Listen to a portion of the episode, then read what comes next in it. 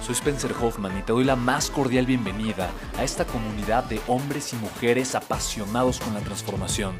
Y es que sabemos que así tiene que ser la vida, habiendo tantos con la mente confundida y plomo en el corazón, desperdiciando su potencial y dejando su vida para después, para nunca.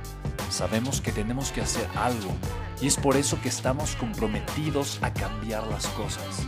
No somos uno más del montón y pasamos desapercibidos. No le hacemos caso al miedo ni huimos del dolor de pagar el precio. Y sobre todo, no cargamos con el pasado ni con el arrepentimiento porque vivimos en el presente. Creemos en la grandeza y la creamos. Creemos en quienes lideran con su inteligencia y su pasión y en quienes construyen un imperio con su potencial a pesar de venir de la nada. Aquellos que podemos llamar imprescindibles porque sabemos que ser uno de ellos es cambiar al mundo y dedicar la única vida que tenemos a construir un legado. Bienvenido a tu podcast, Una vida, un legado.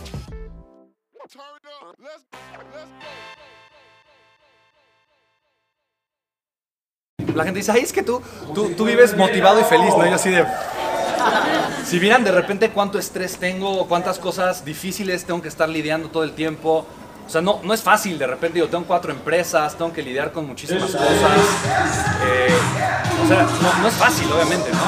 Pero digo, de repente es, es, más fácil como ver poquitas cositas, ¿no? Igual en redes sociales, honestamente, pues no es como que compartas, ay, me siento de la fregada, ¿no?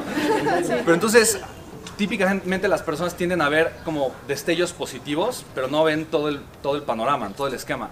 Alguna vez yo escuché a Jim Ron decir, que la motivación es igual de importante que bañarse, lo tienes que hacer todos los días porque si no apestas, ¿no? Y, yo lo, he tomado, entonces yo tengo mis, mis hábitos eh, que me hacen sentirme bien, ¿no? Y yo medito mucho, hago ejercicio, me gusta hacer ejercicio en las mañanas, eh, de repente hago meditación tanto guiada como yo solito, concentrarme en el amor, en la gratitud, pero lo hago todos los días y eso me mantiene de alguna forma, al menos ya tuve una dosis de gratitud, ¿me explico? Me conecto mucho, por ejemplo, con mi, con mi propósito, pienso mucho en mis hijos, ¿no? Y eso pues me, ayuda, o sea, me hace sentir, tengo hábitos para estar agradecido. No es, no es, no es que ya de fábrica, ¿no? Es, ah, Spencer Hoffman agradecido, mucho gusto.